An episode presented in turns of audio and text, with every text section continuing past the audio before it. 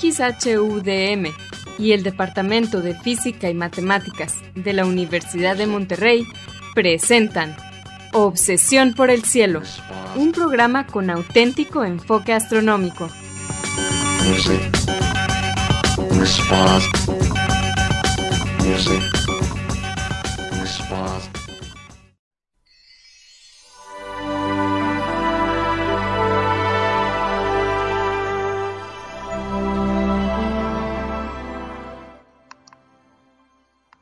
buenas tardes. Sean todos bienvenidos a Obsesión por el Cielo, el único programa con enfoque astronómico y de exploración espacial en la ciudad de Monterrey y en la República Mexicana.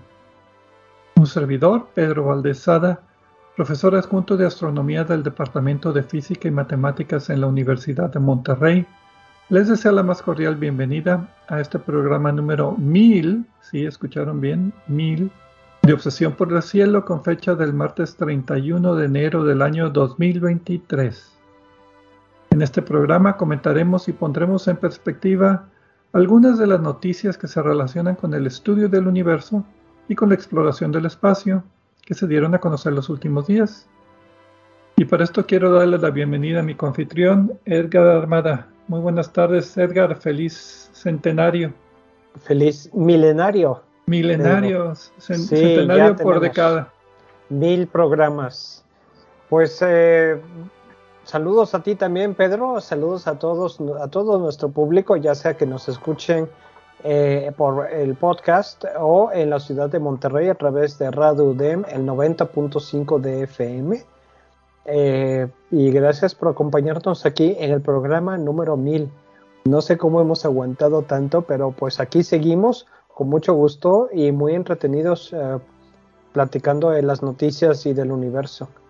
Aprovecho como siempre para enviar un saludo a nuestros amigos de Radio UDEM, eh, Antonio Calderón, eh, Asgard Banda, Vicente Magallanes, Azalia Simón y Marco Cobos.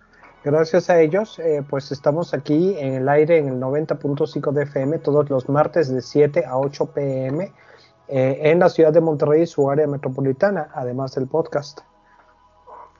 Les recordamos que se pueden comunicar con nosotros a través del correo electrónico de obsesión por el cielo gmail.com.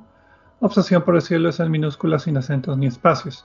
También nos pueden dejar preguntas, comentarios o sugerencias en nuestra página de Facebook de Obsesión por el Cielo o nuestra cuenta de Twitter de arroba o por el cielo. También si quieren escuchar programas anteriores lo pueden hacer visitando nuestra página de internet obsesiónporelcielo.net donde encontrarán las ligas de cada programa que se almacena en formato de podcast y que distribuimos gratuitamente a través de nuestro sitio de hospedaje de podcast de Podbean.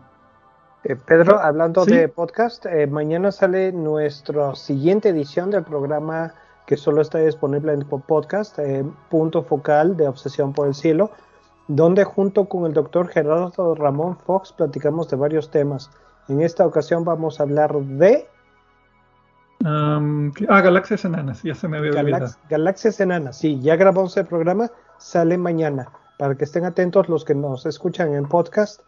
Este programa solo está disponible en podcast y pues es una plática un poco más extensa, pero es casi como si nos estuviéramos tomando un café con los amigos y platicando sobre los temas. Esperamos que, eh, que sea de su agrado también. Ese es el tema del programa de Obsesión por el Cielo, punto focal de mañana. Pero ¿cuáles fueron las noticias astronómicas que vamos a platicar en este programa? En este programa número 1000 vamos a tener, vamos a platicar primero de eh, los, eh, los sonidos captados, ahorita vamos a decir exactamente de qué se trata esto, con el telescopio espacial James Webb. También vamos a hablar de que el JSWT, que son las eh, JWST, que son las siglas del telescopio, y así lo vamos, así lo estamos conociendo, eh, observó los anillos de un asteroide, eh, un asteroide que tiene anillos como los de Saturno o Júpiter, etcétera. Una observación muy interesante. Y finalmente, en el segundo tema principal del día de hoy va a ser la investigación de un exoplaneta que está perdiendo su atmósfera y los extraños resultados e implicaciones que esto tiene para el estudio de los exoplanetas y la química atmosférica de ellos. Muy bien, pero como siempre vamos a comenzar el programa con la sección de Explorando las Estrellas con Loni Pacheco. En esta sección, Loni, que también es anfitrión del canal de YouTube de Cielos Despejados, no se los pierda, nos platica sobre los eventos astronómicos más vistosos que podremos observar en el cielo durante la siguiente semana. Adelante, Loni.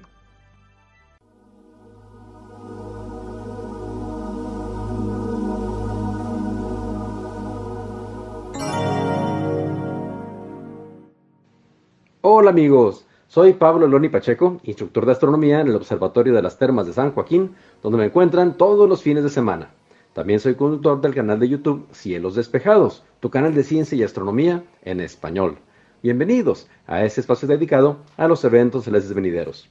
Esto es del 31 de enero al 7 de febrero de 2023. Los horarios estarán dados en tiempo del centro, que es válido para Monterrey, Guadalajara y Ciudad de México. Pero antes que nada, quiero felicitar a Obsesión por el Cielo porque con este cumple su episodio número 1000 que vengan muchos episodios más, otros mil y además cielos despejados. Esta semana la luna cruzará las constelaciones de Taurus, Gémini, Cáncer y Leo.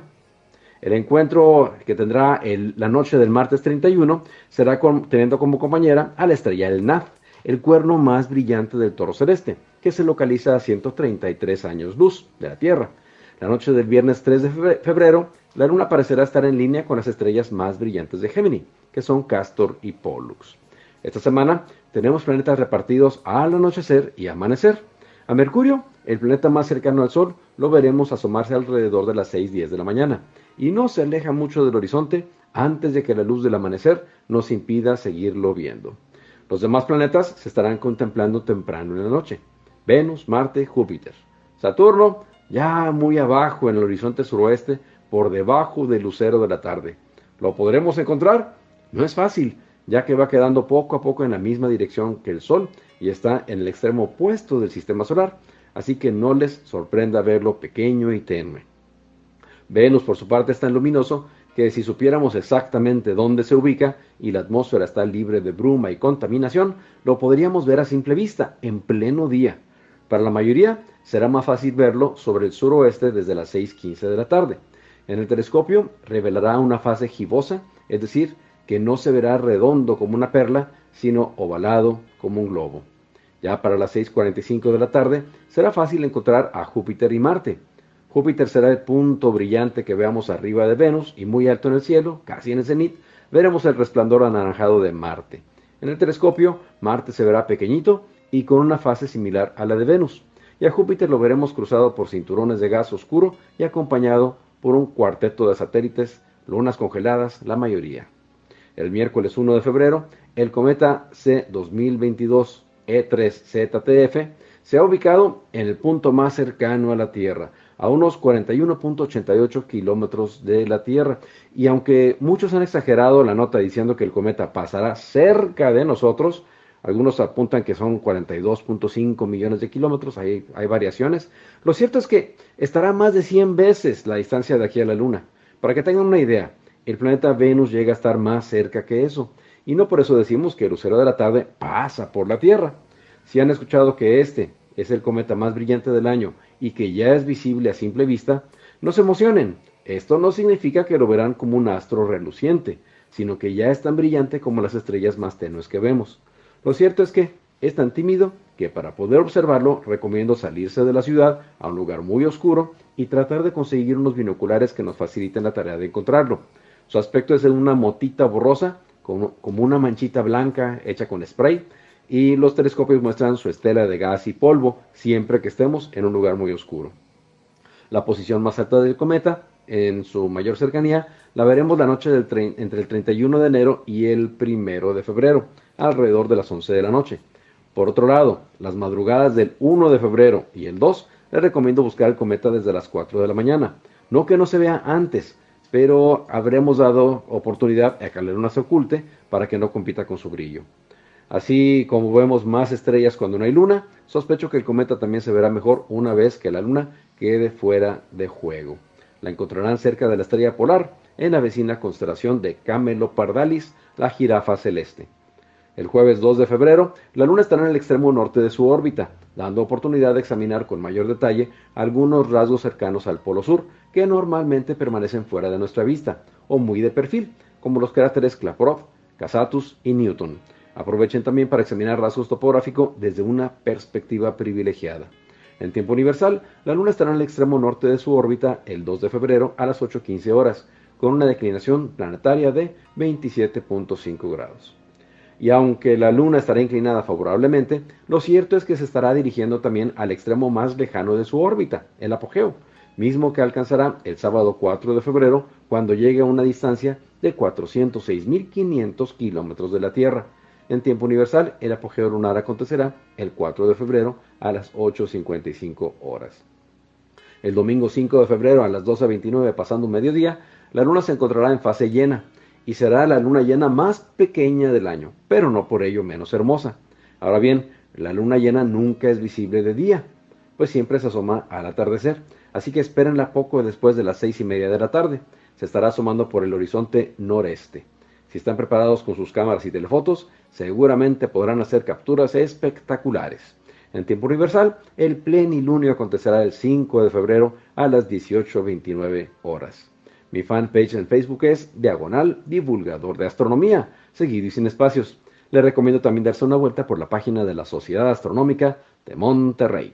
Los espero la próxima semana en Explorando las Estrellas con Loni Pacheco. Yo como siempre agradezco su amable atención y les deseo cielos despejados.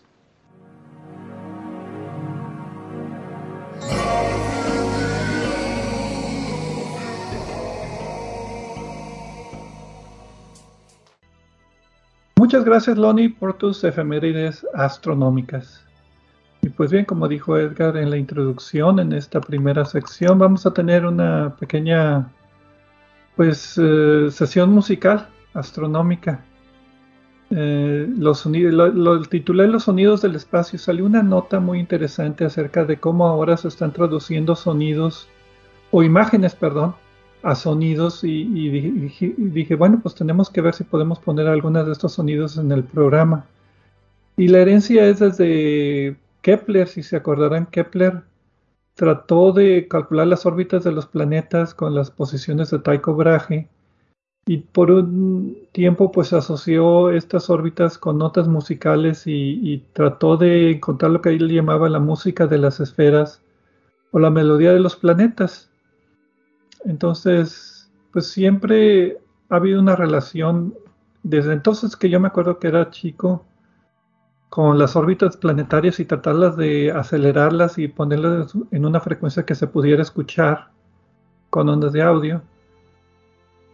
Y pues bueno, por eso me interesó. Entonces, eh, en esta primera audio vamos a tener tres estrellas gigantes rojas que están pulsando todas en la constelación de Draco, fueron observadas por el telescopio... Ay, ¿cuál fue? Creo que fue el telescopio Kepler, es más, que estaba buscando planetas extrasolares. Em, son tres estrellas, 74 Draconis, Edasich y, y 42 Draconis, y cada una aceleraron la pulsación de la estrella por 3 millones de veces para hacerlo audible y lo tradujeron a, audio básicamente. Entonces, primero van a escuchar 74 Draconis, que tiene pues esa estrella gigante roja, pero las otras son cada vez más grandes y se va a escuchar los tonos cada vez más graves. Vamos a escuchar. Ah, antes de que pongas el audio, Pedro, quiero comentar lo que están haciendo básicamente aquí es eh, las ondas de eh, radiación electromagnética detectadas en el espacio por los telescopios, en rayos X, luz visible, infrarrojo, lo que sea, las están eh, poniendo, digamos, moviendo el lugar a vibraciones, vibraciones audibles, en frecuencias auditivas que podemos escuchar. Por Esas son para las otras imágenes. Ah, lo dividiste. Sí, sí, esta primera imagen es nada más la pulsación de la estrella y cómo se traduce esa pulsación a sonido visible directamente. Bueno, pues si quieres ponlo y ahorita seguimos comentando. Ok.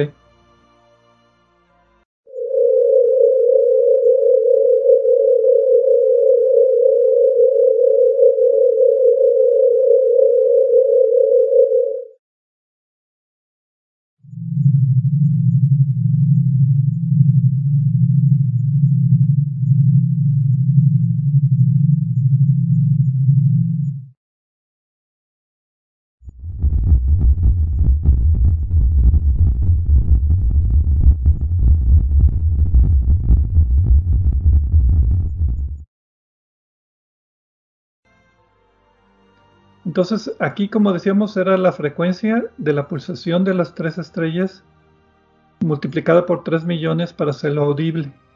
En esta siguiente audio es una... Los siguientes dos audios son por el telescopio espacial James Webb, son imágenes, y lo que ellos hicieron es que a mayor brillo de la imagen del píxel corresponde a mayor volumen. Entonces, cuando se escuche un volumen alto quiere decir que es muy brillante, y la duración corresponde a la frecuencia. Por ejemplo, si es eh, una estrellita, es nada más un puntito, entonces es como si fuera nada más como un ping.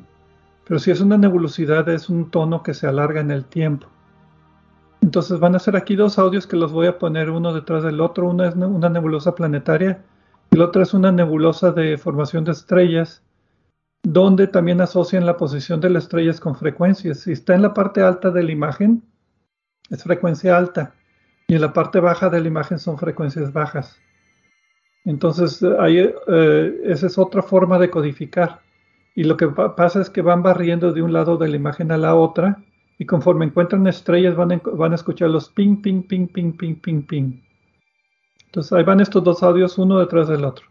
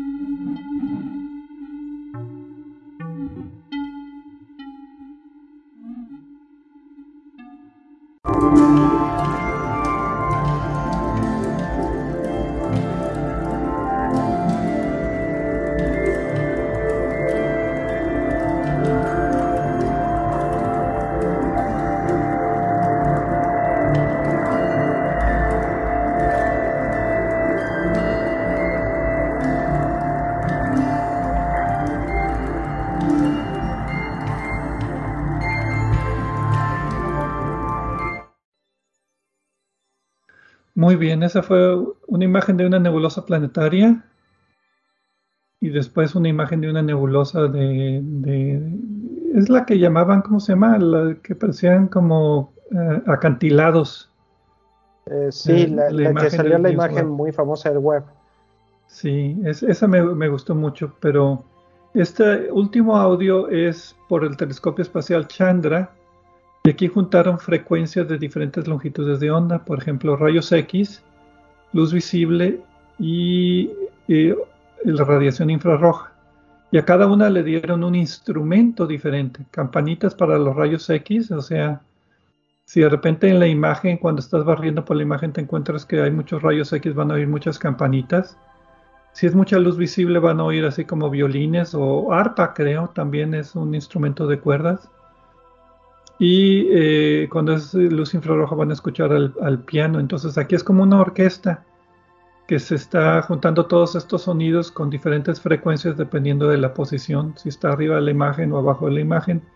Y, pues cierro con esto porque es como si fuera una pequeña orquesta.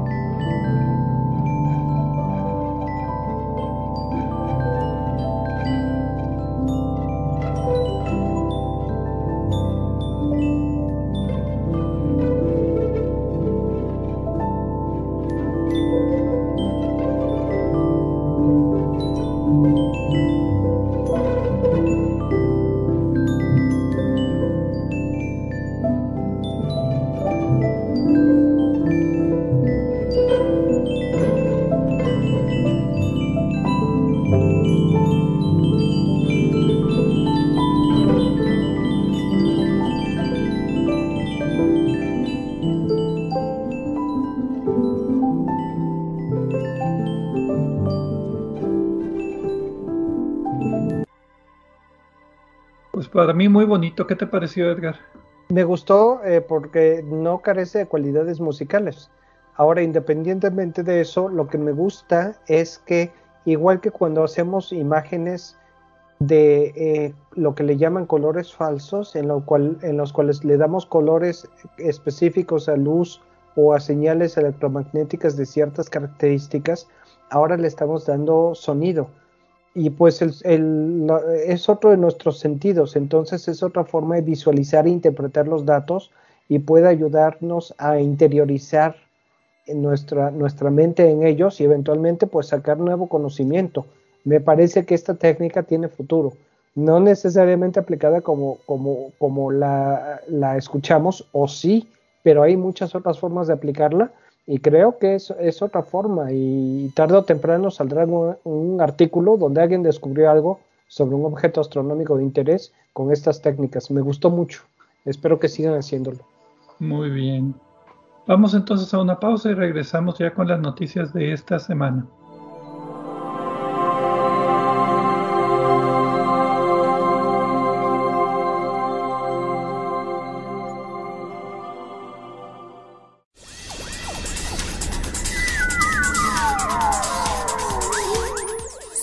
Explorando el cielo con nosotros. En un momento continuamos.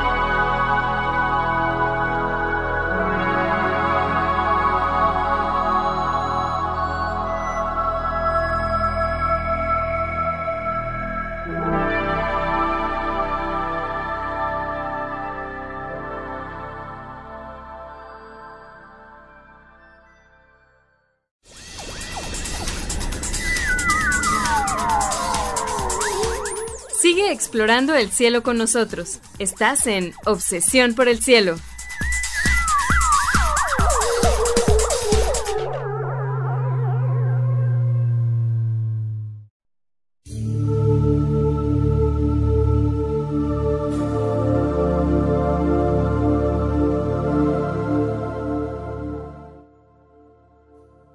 Regresamos a Obsesión por el Cielo con nuestro programa número 1000.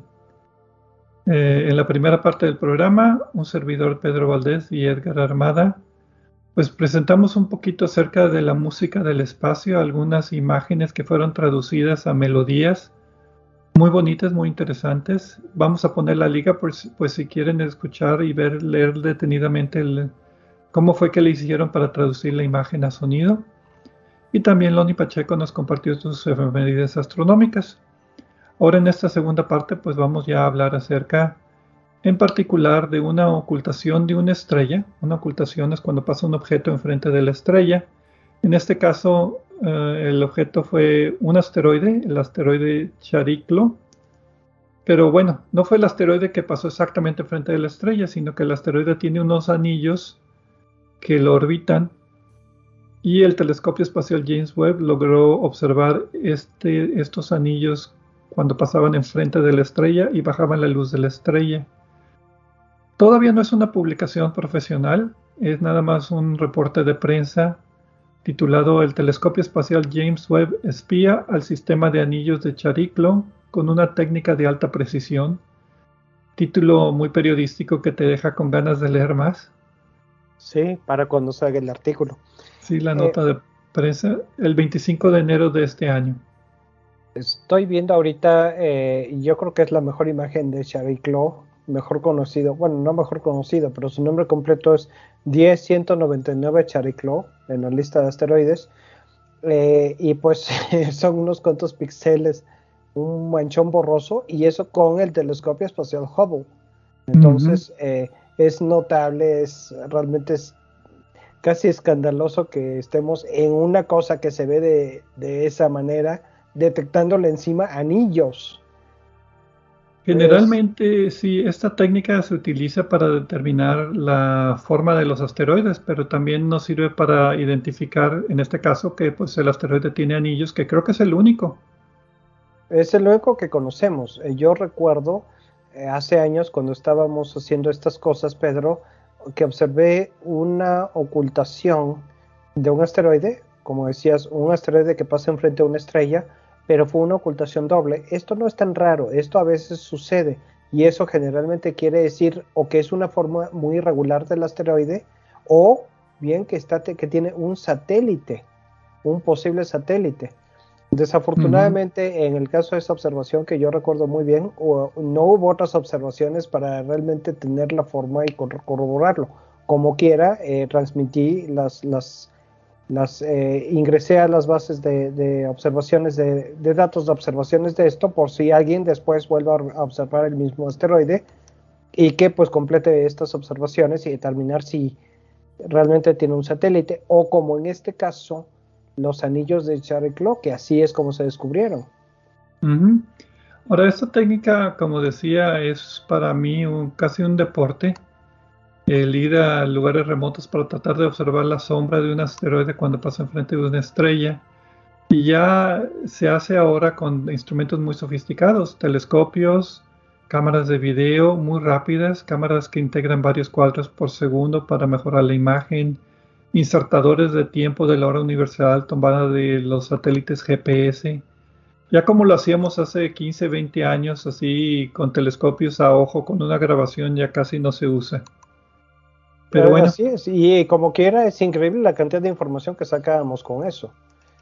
Pero pues definitivamente por algo es que ya no lo seguimos haciendo de esa manera, ¿no? Sí, yo ya tengo el equipo para hacerlo, pero bueno, ese es otro programa. Regresando a la noticia, los autores, bueno, el autor de, la nota de prensa es Tadeusz Cesari, pero el autor de la, de la observación de la ocultación es Pablo Santos Sáenz del Instituto de Astrofísica de Canarias. No, y Noemí, no, no, no, no, del Instituto de Astrofísica de Andalucía. Ah, de Andalucía, ¿por qué puse Canarias? Por costumbre, por inercia. Una disculpa para ambas instituciones. Y para Pablo Santos Sanz y Noemí Pinilla Alonso de la Universidad de Florida, Universidad Central de Florida, ella hizo otras observaciones espectroscópicas. Con el, todos estos fueron con el telescopio espacial James Webb y es lo que llaman observaciones de oportunidad. Eh, en otras palabras, se nota que va a ser un evento único y se pide tiempo y se tiene cierto tiempo reservado para este tipo de eventos. Garantizado, le dicen, ¿no? Sí, se interrumpen las observaciones normales para hacer esta observación y después se regresa a la rutina de observación. Entonces, Chariclo es un asteroide muy particular porque es un centauro. O sea, no está entre Marte y Júpiter, sino está entre Saturno y Urano. A esos objetos se les llaman centauros. Los que están allá por Plutón ya son objetos del cinturón de Kuiper. Y en este caso tiene un diámetro de 250 kilómetros aproximadamente y ya se había observado desde la Tierra por esta misma técnica de ocultaciones que tiene dos anillos a 400 kilómetros del asteroide. Uno es eh, como 6 o 7 kilómetros de ancho y el otro, otro de 2, o 4, de 2 a 4 kilómetros de ancho y están separados por 9 kilómetros. Entonces son como dos anillitos muy delgaditos y fueron descubiertos en el 2013 por Felipe Braga Rivas, como decía, en una ocultación de estrellas. Sí, con eh, los telescopios del Observatorio Nacional de Kitt Peak, ¿no? Si mal no recuerdo. No me acuerdo, ahí esa, esa nota sí ya no, no, no, me acuerdo. Qué pena, debería acordarme porque he utilizado esos telescopios. Bueno, sí, pero mucha gente los usa, Pedro. No es tampoco para que te acuerdes de todos, ¿no? Pero se me queda cuando alguien dice que descubrió algo con el telescopio que yo había observado. Sí. Pero bueno. Lo entiendo. Esta observación fue el 18 de octubre del año pasado. La estrella es una estrella no muy brillante que tiene un número de catálogo de Gaia, que no lo voy a mencionar porque son como 20 dígitos que parecen aleatorios, serían una muy buena clave para la computadora. Y, consta de, el, vamos a poner la liga al video, a la nota de prensa. Son 63 imágenes tomadas en una hora, o sea, más o menos una por minuto a una longitud de onda de 1.5 micras. Esas son las observaciones de la ocultación. Pero también el 31 de octubre observaron con el espectrómetro de infrarrojo cercano del telescopio espacial James Webb, pues para tratar de ver la composición química de los anillos y de la superficie de la Luna, perdón, del asteroide. Y esto es eh, lo que me parece interesante de esta observación, porque ya estamos tratando de hacer con el telescopio Webb la investigación de la caracterización de los anillos. No se puede con las observaciones que tenemos hasta ahora porque hay que separar la luz que se recibe de los, de los ah, anillos y la que se recibe del asteroide en sí. Pero eventualmente con más observaciones eh, a lo largo de los próximos años se espera que esto pueda empezar a hacerse, que se empiece a caracterizar no solo este asteroide, sino también otros del sistema solar, eh, utilizando, combinando los, los datos y haciéndolos pasar por modelos de cómo son estos objetos para, para extraer solo los datos que nos interesan sobre una parte. En este caso, los anillos que se espera que sean formados principalmente de, agua. La idea es encontrar la composición química y la estructura de estos objetos en particular. Ahora, la observación no se me hizo así, digamos, wow, o sea, 63 imágenes en una hora, una por minuto, como que yo estoy acostumbrado a tomar videos que son 30 cuadros por segundo. Aquí hay que recordar que las cámaras del James Webb son diferentes, están diseñadas para integraciones de largo, larga duración, no de corta duración. No se puede leer el chip tan rápido, entonces tiene que ser pues más espaciadas en el tiempo. No, a mí me pareció esto un poco más a las observaciones que hemos hecho con telescopios remotos, que ya están programados, y de hecho pues es el mismo caso. Obviamente el telescopio espacial, cualquier telescopio espacial pues es un telescopio remoto pero yo tengo muchas ganas de ver las curvas. Espero que lo sí, Espero que las publiquen pronto porque lo que publicaron son nada más ejemplos de lo que se observó, o sea, son preliminares y no tienen la resolución que yo esperaba, porque no lograron identificar los dos anillos por separados, los, detectaron por combinados. También hay que recordar que como es un asteroide Centauro, allá por Saturno, pues la órbita es más, va, va más despacio, entonces las ocultaciones duran más de las estrellas. Sin embargo, los asteroides que están en el cinturón principal, como están más cerca del Sol, viajan un poquito más rápido y las ocultaciones duran menos. Mi récord es una ocultación de un segundo y medio, tomada en video, que si parpadeas ya no la ves, esa no se podía haber tomado a simple vista. Un resultado interesante es que eh, de Noemí Pinil Alonso, que fue la líder de las observaciones con el, eh, espectroscópicas con el telescopio web de, este objeto, es que eh, los, este, estos espectros que obtuvieron ahorita, estos colores de luz que obtuvieron ahorita, junto con otras observaciones hechas desde la Tierra anteriormente, sugieren que el, el hielo es de estructura cristalina. Y lo interesante es que las partículas de alta energía que hay en el espacio, el hielo, hacen que el hielo eh, cristalino gradualmente se transforme en una estructura amorfa, no cristalina. Eh, y la presencia aparente de eh, hielo cristalino sugiere que Chariclo está sufriendo colisiones constantes con pequeñitos objetos, mini partículas que están flotando, material material que sobró y que está de repente, de repente choca con esta superficie y que gradualmente y que eh, renueva la estructura cristalina del objeto. Y esto es algo importante para incorporar en los, en los modelos y eventualmente poder separar la señal de los anillos en sí, independientemente de todo el objeto. Sí, porque el espectro nada más toma la señal de todo lo que llega al, de la imagen y como decías tú, la imagen no, no se ven los anillos. No es, no es, ni siquiera el web es lo suficientemente poderoso para enfocar nada más sobre los anillos. Entonces hay que hacer trucos de este tipo, como en tantas cosas en astronomía, para poder sacar la señal que queremos. Y eventualmente, desde luego, pues la idea es no solo hacer esto con Claw, que sí es un objeto interesante, pero con otros objetos también interesantes eh, pequeños eh, en el sistema solar lejano. se, va a poner bueno esto y aunque la observación y los resultados por sí no son increíblemente espectaculares, me da gusto que se está pudiendo hacer esto porque de repente las sorpresas surgen y el nuevo descubrimiento científico está donde menos lo espera, ¿no? A mí lo que me gustó es que ya se está apuntando objetos del sistema solar, no nada más objetos cosmológicos que están allá por el Big Bang, sino que también podemos hacer ciencia aquí cerquita de casa, entre comillas. No nada más fotos bonitas de los planetas, sino también eh, eventos como estos. Pues sí, a mí también. Pedro, ¿qué te parece si vamos a corte para que tengamos más tiempo para la siguiente noticia? Muy bien, vamos a corte y regresamos.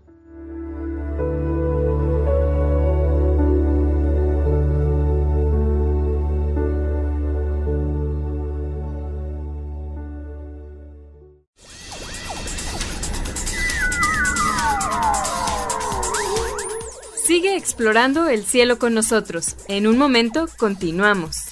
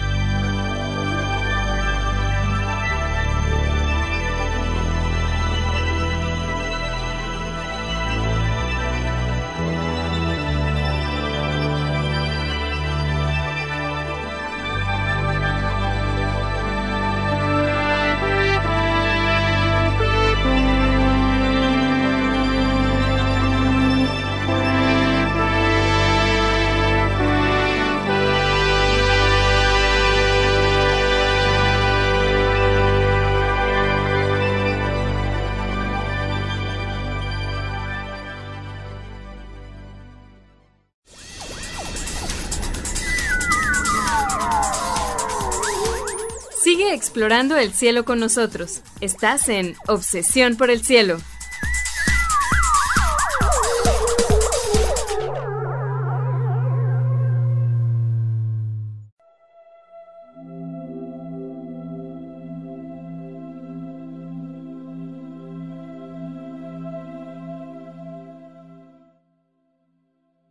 Regresamos a Obsesión por el Cielo con las noticias astronómicas en este programa número 1000 de Obsesión por el Cielo.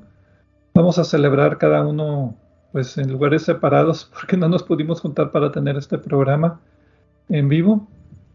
En la primera parte del programa eh, tuvimos las efemérides astronómicas de Loni Pacheco.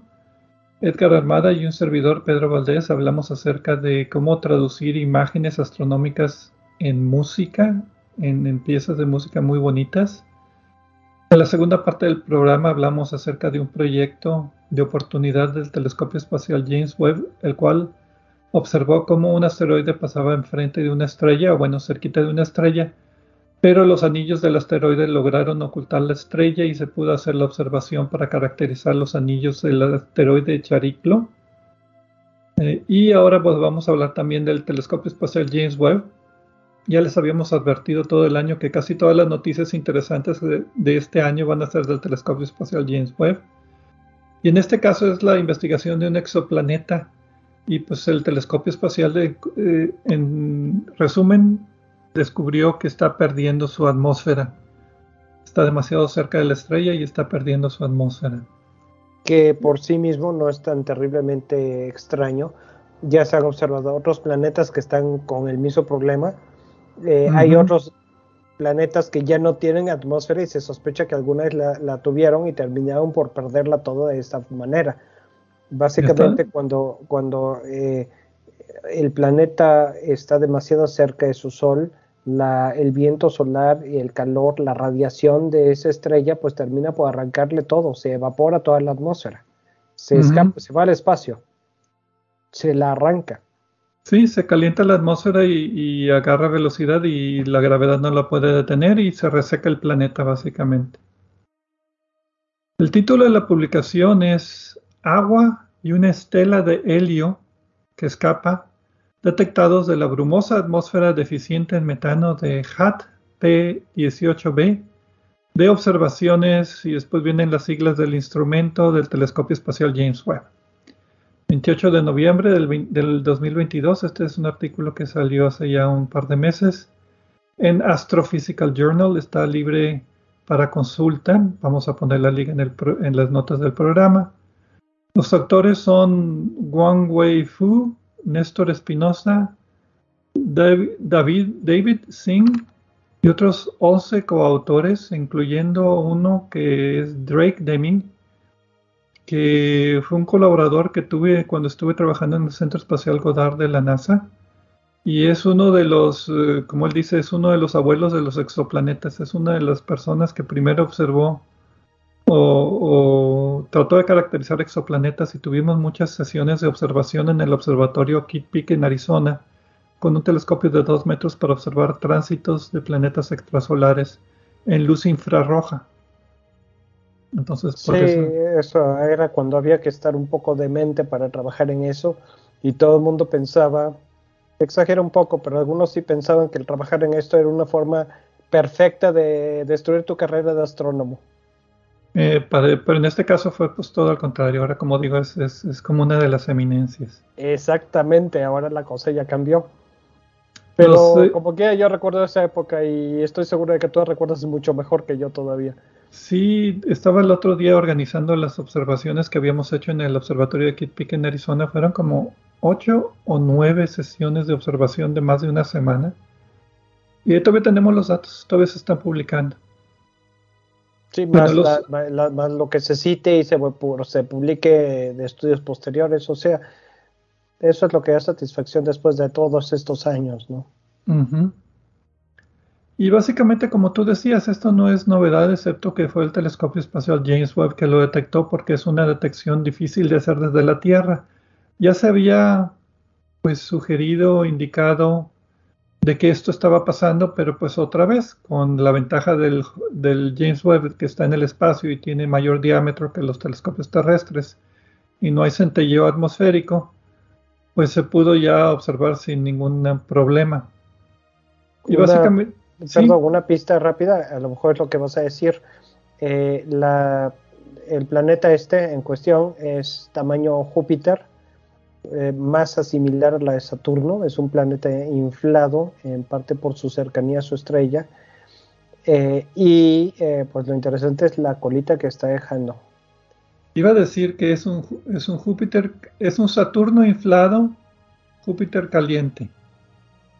En otras palabras, tiene la masa y el tamaño de Saturno, pero está inflado porque pues, está muy cerca de su estrella y cuando está cerca de su estrella y es planeta gaseoso se le llama Júpiter caliente. Entonces, pero pues la broma se pierde en la traducción. Ah, ¿era broma? Eh, pues sí, porque los, los nombres ya empiezan a ser medio ridículos. Eh, apenas. Eh, pero bueno, eso es parte de la Yo creo que yo creo que eso ya empezó a ser un problema desde tiempos de Kepler. En este caso, la temperatura de equilibrio, o sea, la temperatura a la que está el planeta por la distancia al Sol y el tipo de estrella, etcétera, etcétera, es de 850 grados Kelvin. Notando que pues, la Tierra sería como, ¿qué? 300 grados Kelvin, algo así. Sí, aproximadamente. Eh, si les interesa, aproximadamente 15 grados centígrados. Entonces, el instrumento, como decía, es una cámara infrarroja del infrarrojo cercano que trabaja entre 0.6 y 2.8 micras. Eso es el infrarrojo cercano. Trabajaba porque ya se descompuso. Bueno, sí, esa es una nota que la decimos de una vez. Sí, brevemente. El problema que tiene esta cámara es que dejó de funcionar en el telescopio web.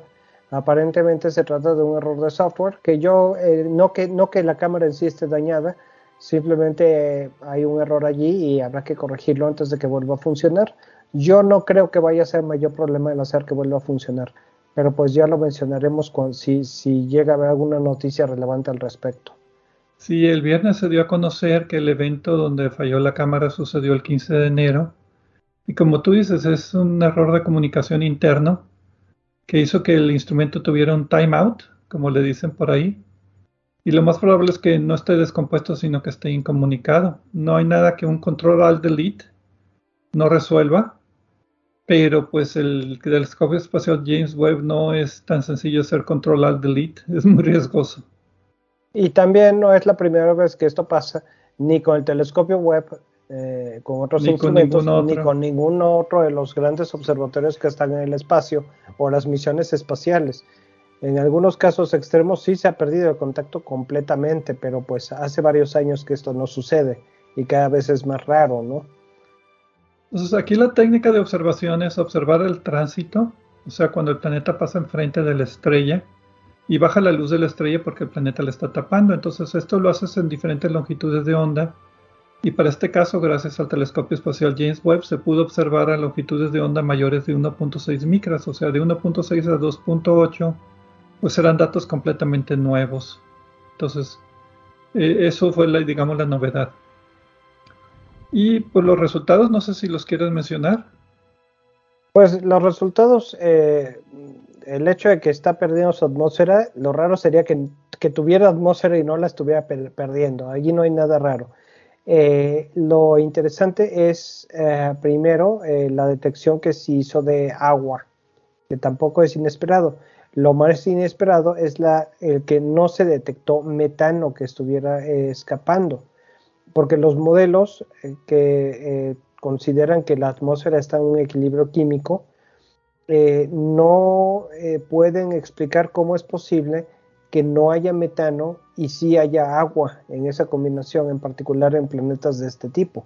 Y lo más interesante y extraño es que hay varios planetas que, tienen la misma, el mismo misterio que no pueden explicar los, los modelos de que sí hay agua y no hay metano. Entonces, eh, eh, pues, en parte por eso es interesante explorar e investigar este planeta. Pero hay que, hay que, hay algún otro mecanismo allí que está involucrado y que está quitando el metano, haciendo que reaccione y se convierta en otra cosa, eh, y no sabemos cuál es. Y una nota personal desde mi punto de vista también aquí, otra vez es interesante que estamos, ya no estamos hablando de que detectamos planetas extrasolares, estamos caracterizándolos y tratando de explicar lo que pasa allí. En este caso, estamos hablando de la química atmosférica, las reacciones que tienen lugar en la atmósfera de un planeta que no está nada cerca. Y me, parece fascinante eso. Vaya, esto, esto es algo que no se podía y mucho menos de esta manera hace unos pocos años todavía. Sí, estos modelos de equilibrio químico básicamente lo que hacen es, tú pones los gases en la atmósfera y pones las condiciones de temperatura y presión que cambian con la altura, obviamente, eh, y, pues te pones a ver las reacciones químicas que hay. Y, básicamente, eh, entrando ligeramente en mayor detalle, es que los modelos con temperaturas mayores de 1000 grados Kelvin, pues son demasiado calientes y, las moléculas de agua y las moléculas de metano se deshacen en otros componentes químicos. Eh, esto es la, perdón, los mil grados Kelvin es la temperatura de la superficie planetaria. La temperatura de equilibrio que le llaman. Y, sí, pero, pero en la superficie del planeta. Eh, pero si es planeta gaseoso, ¿dónde queda la superficie? Mm, eso es discutible. Pero más, más, o menos por allí, por donde, por donde la atmósfera ya se vuelve más densa. Debe haber alguna definición, alguna definición, pero por ejemplo, eh, la, cosa es ser un poco más precisos, ¿no? Nada más decir una temperatura de tal sin decir dónde. Bueno, esto yo lo que veía era lo que llamaban la temperatura de equilibrio, que es como un promedio ponderado de todas las, eh, todas las capas. Porque he hecho yo estos modelos para planetas fríos como Júpiter y Saturno. Entonces, eh, y ahí hay moléculas, como son muy fríos, ahí hay moléculas como metano y no nada más eso, sino etano, acetileno y otros componentes que no son ricos en carbono. Siempre hay una competencia entre el carbono y el oxígeno. Y aquí, como tú decías, lo interesante es de que a estas temperaturas de 850, temperatura de equilibrio, debería haber cierta absorción por metano y se observó la del agua muy apenas, pero no se observó la de metano. Entonces, eh, lo que están tratando de ver es si los modelos están mal, porque como tú ya decías, se ha observado en otros planetas también con, esta, con estos problemas, o si es un problema del modelo o si es un problema de las observaciones, porque también se observó que está muy brumoso. Y la bruma tiene la peculiaridad que hace, eh, emite radiación continuo, no, en absorción de ciertas moléculas, y tiende a opacar las líneas de absorción. Si fuera una atmósfera transparente, se verían las líneas de absorción claramente. Entonces aquí también habría que ver, bueno, de dónde viene esta bruma, cuál es la composición química de la bruma que, que impide ver claramente cuál sea la composición química de la atmósfera. Entonces lo que iba a decir es que es un problema entre si el modelo está mal o la observación está mal, o algo que se nos ha escapado ahí entre las dos cosas. Sí, y yo le voy a que eh, no necesariamente que el modelo esté mal, pero que le falta algo. La temperatura de equilibrio se refiere, o la atmósfera en equilibrio químico, se refiere a que eh, la cantidad de eh, los diferentes componentes que se están transformando se vuelve a transformar otra vez de manera que no aumenta y no disminuye apreciablemente la cantidad de uno. Digamos que está en equilibrio. Estado estable. En estado estable. La cantidad de metano va a ser la misma hoy o mañana o la semana entrante o en 10 años. La cantidad de agua igual. Aunque haya transformaciones. Por ejemplo, eh, no es este el tipo de reacciones que sucede, pero digamos que el metano se transforma en compuesto A. El compuesto A se disocia y produce agua el agua vuelve a reaccionar con el compuesto C que está en la atmósfera y vuelve a producir metano.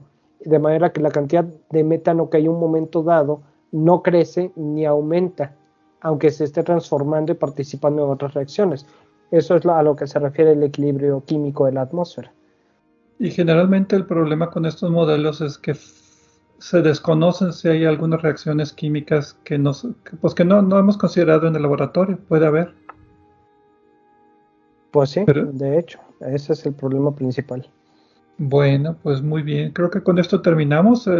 aquí lo, interesante es que el James Webb ya también se está utilizando para caracterizar atmósferas exoplanetarias con una precisión que no se había obtenido anteriormente.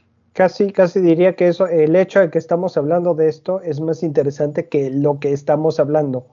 que ya se puede hacer. que, podemos, que tenemos datos que antes no podíamos tener y, vamos a seguir trabajando con esos datos. Ahorita los datos no nos dicen nada útil, ni siquiera nos dicen qué está pasando, no pasa de no entendemos, pero ya podemos hablar de lo que está pasando allí.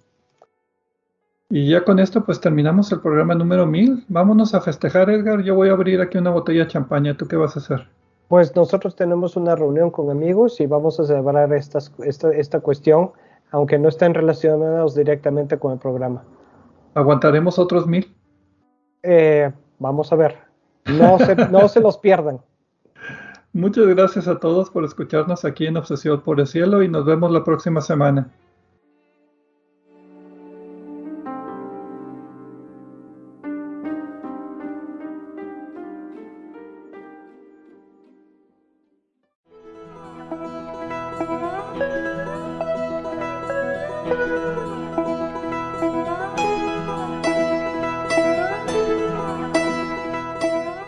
Recordamos que a través de nuestra página en Facebook de Obsesión por el Cielo pueden encontrar vínculos a sitios con más información sobre el programa de cada semana. También pueden sugerir temas, hacernos preguntas de astronomía y encontrar los podcasts de cada programa. Gracias por acompañarnos en una edición más de Obsesión por el Cielo.